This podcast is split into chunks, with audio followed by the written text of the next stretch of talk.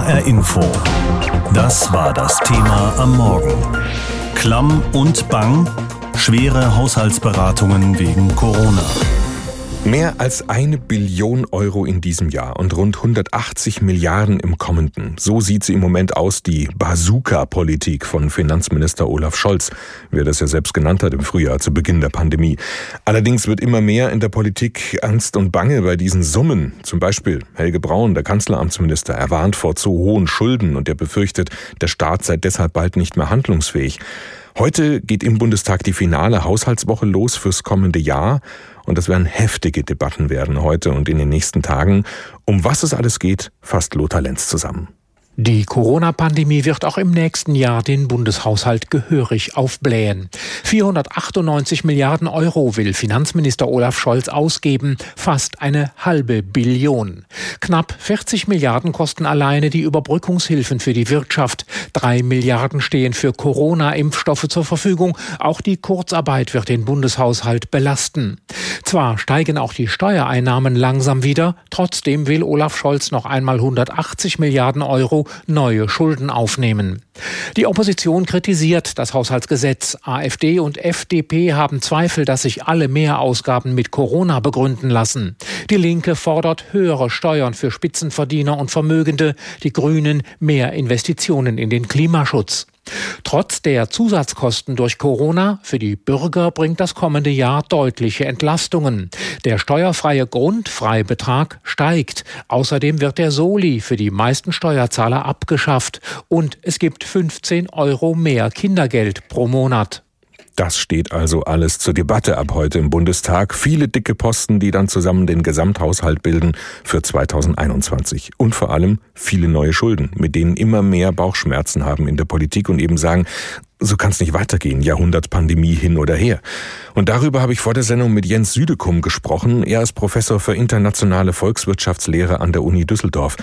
Herr Südekum, rund eine Billion Euro in diesem Jahr, rund 180 Milliarden neue Schulden im nächsten. Wird Ihnen bei diesen Corona-Hilfsmilliarden auch schwindelig? Das sind natürlich schon riesige Summen, die man sich kaum vorstellen kann. Auf der anderen Seite ist es in Bezug aufs deutsche Bruttoinlandsprodukt nicht übermäßig viel. Sie sind immer noch so bei etwa 5 Prozent. Das ist weitaus weniger, als zum Beispiel in den USA und auch vielen anderen Ländern quasi auf den Tisch gelegt wird. Außerdem ist es natürlich so, es ist bei aller Diskussion ja immer noch die schwierigste Wirtschaftskrise seit dem Zweiten Weltkrieg und es ist völlig klar, dass in so einer Situation der Staat massiv gegenhalten muss nicht handeln, das ist ja der Satz und der stimmt auch, nicht handeln wäre hier deutlich teurer als handeln, denn wenn jetzt nichts gemacht würde, keine Hilfenzahlungen kämen, ich meine, dann hätten wir in Deutschland eine Massenarbeitslosigkeit, massenhaft Unternehmensinsolvenzen und die wirtschaftlichen Kosten wären dann im Zweifelsfall noch weitaus höher. Aber unser Schuldenberg wächst natürlich immer weiter. Also unsere Schulden werden im nächsten Jahr wohl bei 72 Prozent des Bruttoinlandsprodukts liegen. Macht Ihnen das keine Sorgen? Natürlich ist es immer besser, wenn man weniger Schulden hat, das ist klar, aber 72 Prozent in Bezug aufs BIP ist auch im internationalen Vergleich sehr, sehr niedrig. Es ist weniger als in der Zeit der Finanzkrise. Da ist der Schuldenstand auf 80 Prozent nach oben gegangen. Und vor allem, und das ist der entscheidende Unterschied, wir zahlen auf diese Schulden ja noch nicht mal Zinsen. Im Gegenteil, man kriegt einen Teil des Geldes wegen der Negativzinsen ja sogar geschenkt. Und da wird es dann eben so sein, dass relativ problemlos, Betonung liegt auf relativ, man in den Zeiten, wenn dann die Corona-Krise mal vorbei ist, diese Schuldenquote auch wieder nach unten bringen kann. Letztendlich, weil die Zinsbelastung so niedrig ist. Dann schauen wir uns mal an, wie diese Art der Fördergelder eben verteilt werden. Denn das bekommen ja auch Unternehmen zum Teil, die es wirklich nicht brauchen. Also zum Beispiel die ganzen Hamburg-Brater der Nation, die machen gerade das Geschäft ihres Lebens, weil Essen zum Mitnehmen einfach extrem gefragt ist. Gleichzeitig überweist ihnen der Staat 75 Prozent ihres Umsatzes aus dem Vorjahr zusätzlich. Auf der anderen Seite klagt jetzt nur als Beispiel die Inhaberin von einer kleinen Boutique in der Innenstadt, dass die Kunden nicht mehr kommen, sondern lieber alles von zu Hause aus im Internet bestellen. Ihr geht's schlechter als im Fastfood-Laden, trotzdem bekommt sie mit ihrem kleinen Laden nichts ab von den Hilfsmilliarden. Das ist doch ungerecht. Also wieso ist die Politik da nicht viel genauer mit ihrer Geldbazooka, wie Scholz es nennt? Ja, in der jetzigen akuten Lage ist immer die Problematik, wenn es sehr genau und zielgenau sein soll, dann dauert es sehr lange und dann fließt das Geld extrem spät. Wenn alles genau nachgewiesen werden muss, das war ja die Kritik an dem Überbrückungsgeld. Also es gab die Soforthilfen, das war die erste Stufe, da wurde relativ problemlos und schnell ausgezahlt. Da war dann der Vorwurf, dass es Betrugsfälle gab. Dann kam das Überbrückungsgeld, da wurde genau der andere Weg gegangen. Da war es extrem voraussetzungsreich und schwierig, diese Gelder zu beantragen. Es musste über Steuerberater laufen. Und jetzt bei den Novemberhilfen ist man nun wieder dazu übergegangen, dass man gesagt hat, wir machen das relativ einfach, ja, ohne großes Antragsprozedere. Und schon jetzt ist ja das Problem, dass dieses Geld lange dauern wird. Also die Novemberhilfe nach aktuellem Stand wird erst im Januar ausgezahlt werden. Es wird ja jetzt auch diskutiert, die November-Dezember-Hilfe, die waren schon sehr, sehr großzügig und das kann man auch nicht bis in den Januar, Februar endlos so durchziehen. Nicht, weil dem Staat das Geld ausginge, sondern weil es einfach ein bisschen unverhältnismäßig ist, gerade auch im internationalen und europäischen Vergleich. Es gibt schon erste Schätzungen bis zum kommenden Frühjahr. Bis März könnten so 20 bis 30 Milliarden Euro an Hilfen nochmal zusätzlich obendrauf kommen und fällig werden. Wie lange kann man da so weitermachen? Also bei den Hilfszahlungen, die jetzt im November, Dezember gezahlt wurden, die halte ich auch für zu großzügig. Da würde ich also empfehlen, dass man das ab Januar auf das normale Maß bringt. Das ist das Überbrückungsgeld 3. Das ist nicht mehr im Umsatz orientiert, sondern an Fixkosten. Und das ist auch richtig so. Aber jetzt zu sagen, wir würden die Rettungspolitik noch weiter zusammenstutzen, weil wir irgendwie das Gefühl haben, äh, der Staat kann sich das nicht mehr leisten. Das wäre geradezu töricht, denn der Impfstoff ist da. Das heißt, das Ende der Krise ist ja irgendwo absehbar. Es war bisher das Ziel, Unternehmensinsolvenzen zu verhindern. Ja, und wenn wir jetzt in der allerletzten Phase der Krise jetzt sagen, ja, jetzt ziehen wir da den Stecker hm. und stellen die Hilfen ein und kriegen dann doch diese ganzen Unternehmensinsolvenzen, die wir vorher verhindern wollten, man hätten wir uns die ganze Rettungspolitik sparen können. Also dann wäre das Geld richtig zum Fenster rausgeschmissen, meinen Sie? Ja, ich meine so ein bisschen bisschen flapsig gesagt, man muss jetzt Augen zu und durch. Danach, es ist ja jetzt in der Krise so gewesen, dass viele Menschen auch Geld gespart haben, ne, weil sie gar nicht die Möglichkeit hatten zu konsumieren. Die Sparquote in Deutschland ist extrem in die Höhe geschnellt. Das heißt, da ist sehr viel Geld aufgestaut und da ist schon die Hoffnung, wenn dann die Corona-Krise vorbei ist und die Konsummöglichkeiten auch wieder da sind, dass wir dann auch wirklich sehr schnell ziemlich beträchtliches Wachstum bekommen. Und dann haben wir die Schuldenproblematik auch zügig wieder unter Kontrolle. Als Olaf Scholz Finanzminister geworden ist im März 2018, da hat er im Grunde erstmal die Politik seines Vorgängers Wolfgang Schäuble genauso weitergeführt. Obwohl Schäuble von der CDU ist und Scholz von der SPD.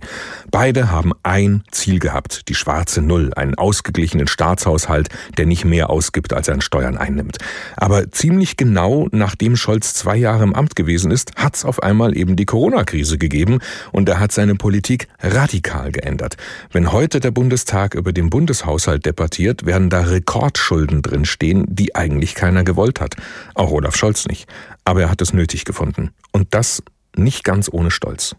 Es waren Wochen mit Wumms für Olaf Scholz. Jedes Mal, wenn er wieder verkünden konnte, was die Regierung tut, um Deutschland aus der Krise zu helfen. Wir wollen mit Wumms aus der Krise kommen. Konjunkturpaket, Sozialpaket, Firmenkredite, Direkthilfen, Mehrwertsteuersenkung. Scholz holte die Bazooka heraus, wie er selbst sagte, also die große Kanone für den großen Wumms mit Milliarden neuer Schulden. Wir wollen aus der Krise raus mit voller Kraft. Und es bleibt dabei, unsere Maßnahmen haben Wumms. Anfang Juni war das, wenige Wochen nach der ersten Corona-Welle und nach den ersten schnellen Wirtschaftshilfen. Bei der Haushaltsdebatte vor einem Jahr klang das noch anders. Scholz verteidigte seinen Haushalt ohne neue Schulden. Das ist ein Haushalt der die Zukunftsaufgaben unserer Gesellschaft genau thematisiert. Er gehört in eine Reihe von Haushalten, die wir in den letzten Jahren auf den Weg gebracht haben. Und er ist der Anfang der Haushalte des nächsten Jahrzehnts, die es schaffen, dass Deutschland ein soziales Land wird, dass es den technologischen Wandel beherrschen wird und dass es den menschengemachten Klimawandel mit unseren Möglichkeiten in Deutschland aufhält. Schon in dieser Planung vor Corona sollte alles drin sein. Bildung, Klima, Konjunktur. Scholz hatte die schwarze Null verinnerlicht. Kurz nach der Regierungsbildung erwähnte er sie wie im Vorbeigehen. Wir haben uns alle gemeinsam die schwarze Null vorgenommen. Die steht auch im Koalitionsvertrag. Das war aber kein Verhandlungserfolg von irgendwem, das fanden alle von selber richtig. Klar, schwarze Null, keine Frage. Trotz lauter Rufe aus der Opposition, man solle doch mehr investieren, auch mit Schulden. Trotz leiser Empfehlungen der Wirtschaftsinstitute, Schulden machen bringe sogar Geld im Moment wegen der Negativzinsen. Doch erst als Corona die Spielregeln änderte, kam der Kurswechsel. Wir werden der Krise nicht hinterhersparen, versprach Scholz im Frühjahr, erhielt Wort im Sommer und verteidigte im Herbst die Maßnahmen einschließlich Kurzarbeitergeld. Wir haben mit den Kreditprogrammen sehr viel Liquidität für Unternehmen bereitgestellt, damit sie durch diese Krise kommen können und Arbeitsplätze und Beschäftigung erhalten bleiben. Und das gilt natürlich auch für das Kurzarbeitergeld, mit dem wir dafür gesorgt haben, dass die Unternehmen durch die Krise kommen können und dass sie an ihren Beschäftigten festhalten können, trotz einer schwierigen Zeit. Geld für fast alle, allerdings, so kritisierte die Opposition, zu wenig für die Schwachen der Gesellschaft, zu wenig auch für Kreative und Selbstständige. Abhilfe kommt hier erst zum Jahresende in Sicht. Der Wandel vom Verteidiger der schwarzen Null zum roten Olaf mit den vielen Schulden hat Scholz allerdings politisch nicht geschadet. Seit Monaten ist er weit oben bei den Beliebtheitswerten. Momentan Nummer zwei hinter der Kanzlerin. Ob er dort bleibt, werden die Wahlen des Jahres 2021 zeigen. Alfred Schmidt aus Berlin über die Wandlung des Finanzministers Scholz zum roten Olaf mit den vielen Schulden. Ab heute geht es im Bundestag um den Haushalt fürs kommende Jahr und deshalb heißt das Thema heute Morgen bei uns Klamm und Bang, schwere Haushaltsberatungen wegen Corona. Dann holen wir die Bazooka raus, hat Olaf Scholz im März gesagt. Der Finanzminister hat tief in die Kiste mit der Kriegsrhetorik gegriffen, als der erste Lockdown gekommen ist. Und hat genauso tief in die Kiste mit Geld gegriffen, beziehungsweise Geld geliehen wie nie zuvor und dann in rauen Mengen die Wirtschaft unterstützt. Und das Bild von der Bazooka passt durchaus, denn mit dieser Panzerabwehrwaffe, naja, kann man jetzt nicht so gut zielen und deswegen ist manche Corona-Hilfe vom Staat am Ziel vorbeigeschossen. Rund 218 Milliarden Euro an neuen Schulden nimmt der Bund in diesem Jahr auf, voraussichtlich. Kommendes Jahr dann nochmal 180 Milliarden Euro, so der Plan für den Haushalt. Und der wird diese Woche ab heute abschließend diskutiert im Bundestag. Was die Opposition dazu sagt, das hat Martin Polanski für uns recherchiert. Schuldenbremse schwarze Null. Zwischen 2014 und 2019 hat der Bund gar keine Schulden gemacht. Aber seit Corona nimmt SPD-Finanzminister Olaf Scholz massiv Kredite auf. Der kommende Bundeshaushalt soll zu mehr als einem Drittel über Schulden finanziert werden. Der CDU-CSU-Haushaltsexperte Eckhard Rieberg ist darüber nicht gerade begeistert. Sicher finde ich Schulden machen weder sexy noch geil und äh, Schulden müssen getilgt werden. Auf der anderen Seite diese diese Pandemie, die Corona-Krise stellt uns vor Herausforderungen. Und insoweit sind die Schulden sicher alternativlos. Alternativlos, ein Wort, das gerne bemüht wird im Management einer Großkrise. Immerhin, die Opposition hat diese Woche die letzte Möglichkeit, ihre Alternativen aufzuzeigen, bevor der Bundeshaushalt 2021 verabschiedet wird. Die AfD ist die größte Oppositionsfraktion. Sie hält Corona-Hilfen etwa für betroffene Mittelständler für notwendig. Die Schuldenaufnahme sei aber viel zu hoch, betont Haushaltsexperte Peter Böhringer. Das Problem ist der Lockdown derzeit. Wir müssen den Lockdown beenden, die Risikogruppen schützen, die Wirtschaft wieder ans Laufen bringen. Es ist ein vergebenes Unterfangen, mit Steuergeld die gesamte Wertschöpfung des Landes auffangen zu wollen. Ganz anders sehen das die Grünen. Haushaltsexperte Sven Christian Kindler macht sich keine Sorgen wegen der vielen neuen Schulden im Gegenteil, der Staat müsse sich absehbar weiter massiv engagieren. Die Grünen fordern einen Investitionsfonds in Höhe von 500 Milliarden Euro über zehn Jahre aufzulegen. In Zeiten von historisch niedrigen Zinsen ist es auch kein Problem, das über Kredite zu finanzieren. Und die Klimakrise und die Digitalisierung stehen an. Da sind große Transformationen der Wirtschaft vonnöten. Und das nicht zu finanzieren, das wäre verantwortungslos gegenüber den zukünftigen Generationen. Der grünen Politiker Kindler möchte die Reichen stärker zur Kasse bitten. Ab welcher Einkommenshöhe verrät er aber nicht. In eine ähnliche Richtung denken die Linken. Sie fordern jetzt erst recht eine Vermögenssteuer für Millionäre und im Verteidigungsetat müsse gekürzt werden, um etwa Schulen besser auszustatten. Die Linken sprechen von einem Wahlkampfhaushalt mit ungedeckten Schecks und sie warnen davor, die Schuldenbremse nach der Krise wieder in Kraft zu setzen. Genau das will die FDP. Ab 2022 müsse die Schuldenbremse wieder eingehalten werden, sagt Haushaltsexperte Otto Fricke. Und da die Partei Steuererhöhungen traditionell kritisch sieht, müsse der Bund die Ausgaben überprüfen. Wo sind Ausgaben, die ich nicht mehr brauche? Ich nehme das Baukindergeld, was nur die äh, Wohnungspreise teurer gemacht hat, als kleines Beispiel. Wo gibt es auch sozialpolitische Maßnahmen, die neu hinzugekommen sind? Nicht das Streichenalter, die ich streichen muss. Hier in dem Falle die Grundrente kann ich ja einführen, wenn ich der Meinung bin, aber muss das in einem Jahr einer Notsituation sein? Kann ich da nicht warten? Allerdings auch die FDP meint, dass im kommenden Haushalt die Schuldenbremse noch nicht eingehalten gehalten werden könne. Dafür sei die Notsituation wegen der Corona-Folgen zu groß. Nur 180 Milliarden Euro auf Pump müssten es nicht gleich sein. Das sei keineswegs alternativlos. Ab heute geht der Bundestag in die letzte Runde mit seinen Haushaltsberatungen fürs kommende Jahr und da wird sich Finanzminister Olaf Scholz auch anhören müssen, dass er mit seiner Bazooka nicht immer so gut gezielt hat und, um im Bild zu bleiben, ganz schön viel Geld verballert hat. Aber die Munition ist eben nur geliehen und das belastet den Etat mit neuen Schulden. Fast 400 Milliarden Euro werden es wohl sein, wenn man alles zusammenrechnet aus diesem und dem nächsten Jahr. Die schwarze Null des Finanzministers diesmal gegeben hat, die ist tiefrot geworden und es werden die Stimmen immer lauter die sagen, so kann es nicht ewig weitergehen. Bundeskanzlerin Angela Merkel zum Beispiel, ihr Kanzleramtschef Helge Braun sieht das ähnlich und auch der Vize der Unionsfraktion Carsten Linnemann. Guten Morgen, Herr Linnemann. Guten Morgen, Herr Höllmann, ich grüße Sie. Restaurants, Theater, Kinos, Clubs, all das bleibt jetzt noch zu, auf jeden Fall noch in den Januar hinein. Wieso will die Bundesregierung, wieso wollen Sie ausgerechnet jetzt die Hilfen runterfahren? Grundsätzlich will ich nicht die Hilfen äh, runterfahren, weil wir ja schon seit Monaten sagen, auf der einen Seite Fixkosten ausgleichen, gerne auch großzügig und auf der anderen Seite sicherstellen, dass der Lebensunterhalt klar ist.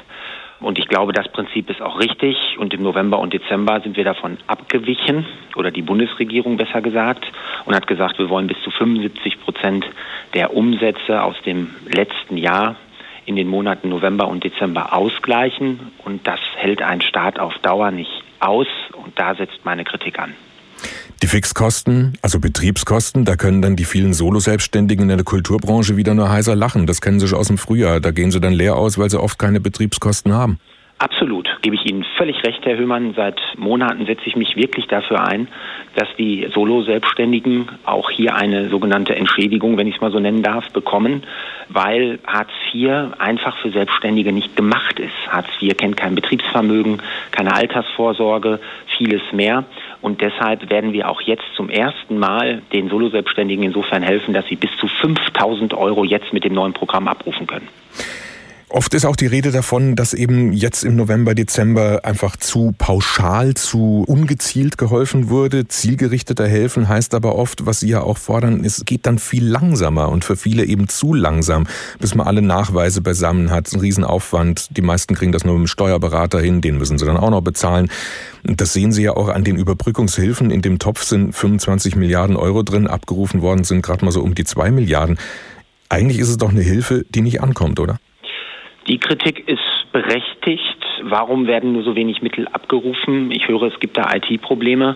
Deshalb möchte man jetzt reagieren, indem man bereits in diesem Monat Abschlagszahlungen zahlt. Im Moment sind 5.000 Euro im Gespräch, man möchte aber hochgehen auf 50.000. Ich habe gestern Abend gehört, dass das wohl jetzt auch mehr oder weniger konsentiert ist. Da gebe ich Ihnen recht, das geht nicht.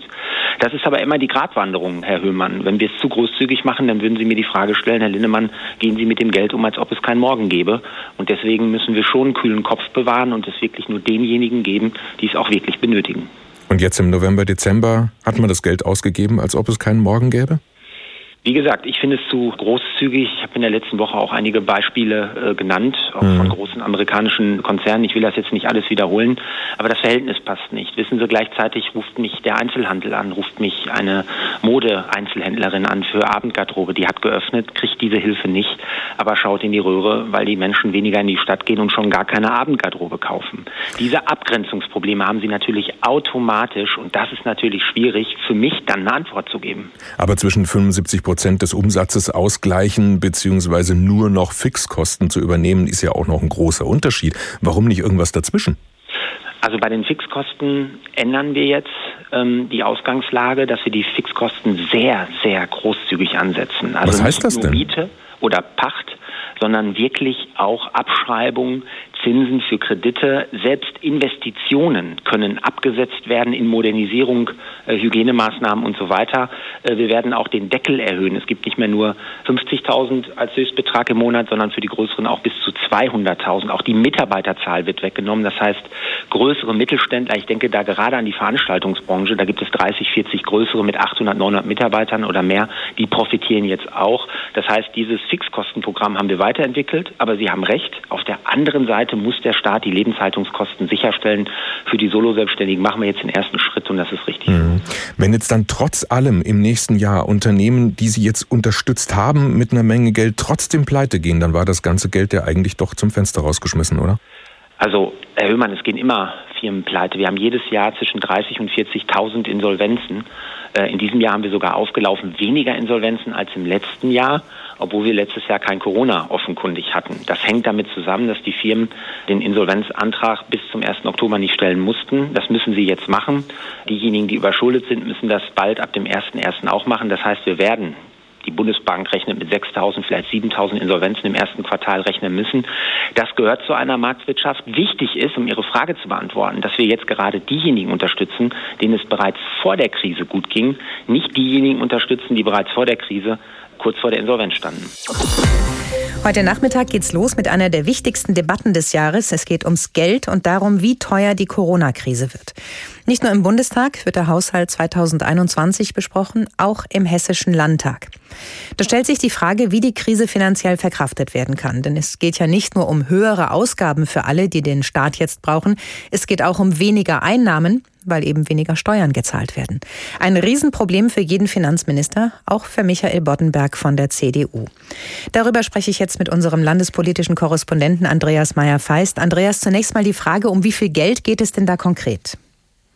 Hessen will im nächsten Jahr fast 30 Milliarden Euro ausgeben, aber auch neue Schulden machen, 840 Millionen. Interessanterweise ist das äh, nur die Hälfte der Schulden des letzten Jahres. Also man will sich da auch am Riemen reißen und natürlich möchte man investieren, mehr Lehrerstellen, mehr Polizisten, Klimaschutz, Hochschulbau, trotz Krise. Aber Natürlich brechen die Einnahmen weg. Es gibt Verluste, jährlich 2,5 Milliarden Euro maximal. Das ist fast so viel, wie Hessen für alle Landesbeschäftigten ausgibt. Trotzdem soll man nicht so viel sparen müssen. Das Argument ist, wenn man zu viel spart, macht man alles nur noch schlimmer, nicht besser.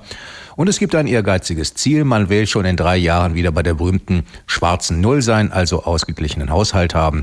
Und im nächsten Jahr will man auch damit anfangen, die zusätzlichen Corona-Schulden zu tilgen. Die hat man ja in einen Sonderhaushalt ausgelagert. Das sind insgesamt 12 Milliarden Euro. Kannst du konkretisieren, wo da die größten Probleme liegen?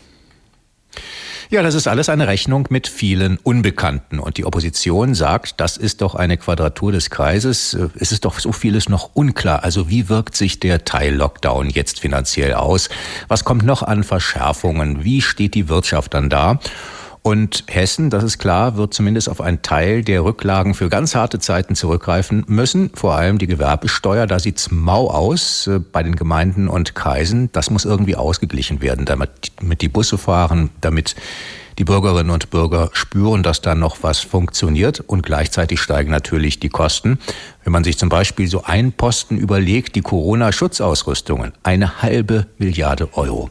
Das ist natürlich ein großes Problem. Natürlich gibt es auch politischen Streit. SPD und FDP werfen der Landesregierung vor, den Kernhaushalt zu entwerten durch dieses Corona-Sondervermögen, 12 Milliarden Euro. Das sei ein gewaltiger Schattenhaushalt und krisenfest sei das alles überhaupt nicht.